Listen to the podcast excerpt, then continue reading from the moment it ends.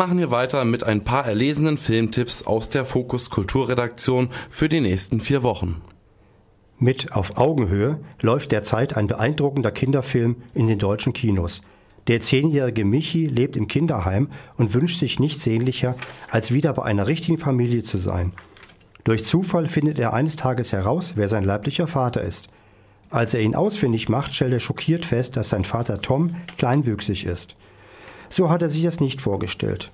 Als dann auch noch die anderen Heimkinder davon erfahren, ist das Chaos perfekt. Die anderen machen sich über sie lustig. Michi verliert seine Freunde und macht Tom dafür verantwortlich. Und Tom fühlt sich von Michis Verhalten gekränkt. Werden Vater und Sohn zusammenfinden? Ein besonderer Kinderfilm für Jung und Alt, von der Kritik hymnisch gelobt und mit Preisen überhäuft. Täglich zweimal in der Harmonie in Freiburg. In Hedis Hochzeit ist der junge Tunesier Hedi furchtbar unglücklich. Ständig bestimmen andere für ihn. Seine Mutter weist ihm noch Taschengeld zu und sucht eine Frau für ihn aus, die er bald heiraten muss.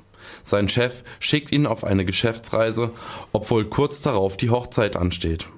Doch es zeichnet sich Veränderung ab. Hedis enges Leben scheint freier zu werden, als er Riem kennenlernt.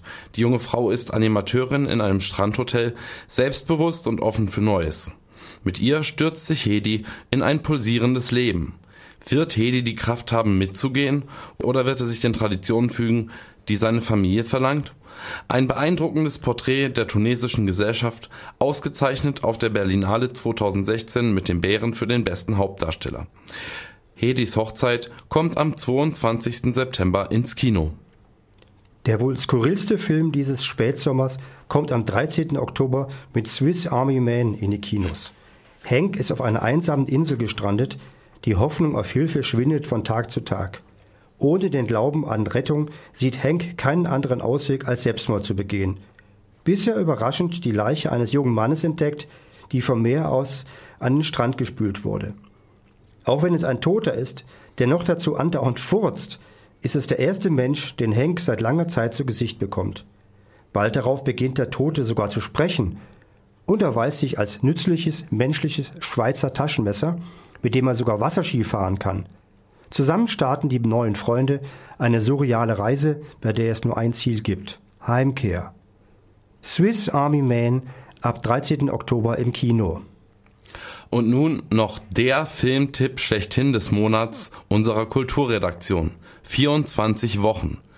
Im Beruf ist Astrid als TV-Kabarettistin erfolgreich, privat ist ein zweites Kind unterwegs, das ihr Familienglück komplettieren soll. Doch Astrids Welt wird von heute auf morgen vollständig auf den Kopf gestellt, als sie erfährt, dass ihr ungeborenes Kind einen schweren Herzfehler hat und mit Down-Syndrom zur Welt kommen wird.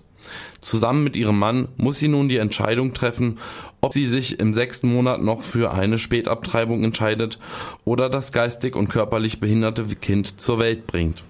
Die ansonsten so starke Frau ist hin und her gerissen und stellt sich quälende Fragen. Darf ich über das Leben und den Tod meines Kindes richten? 24 Wochen ist kein Feel-Good-Movie, sondern ein erschütterndes und berührendes Drama um Schwangerschaft und das Tabuthema Abtreibung. Präzise recherchiert, schonungslos authentisch inszeniert und genau deswegen unbedingt gehenswert. Ab 22. September in den deutschen Kinos.